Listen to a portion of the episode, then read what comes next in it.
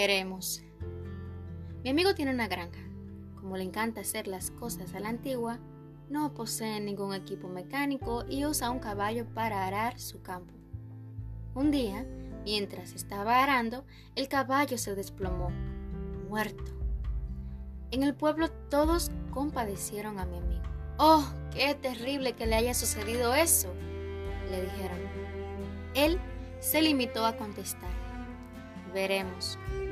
Estaba tranquilo y en paz, y admirábamos tanto su actitud que nos pusimos de acuerdo y le regalamos un caballo. Entonces la reacción general fue exclamar, ¡Qué hombre de suerte!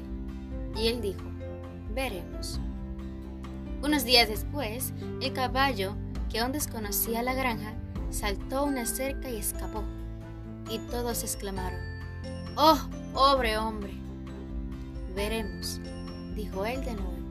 Y lo mismo repitió una semana después, cuando el caballo regresó seguido por una docena de potros sin domar. Al día siguiente, su hijo salió a pasear a caballo, se cayó y se rompió la pierna. Pobre muchacho, se compadeció el pueblo. Y mi amigo dijo, veremos. Pocos días después llegó al pueblo el ejército para reclutar a todos los jóvenes en edad de prestar el servicio militar, pero a su hijo lo dejaron porque tenía la pierna rota. Vaya chico con suerte, comentaron los vecinos.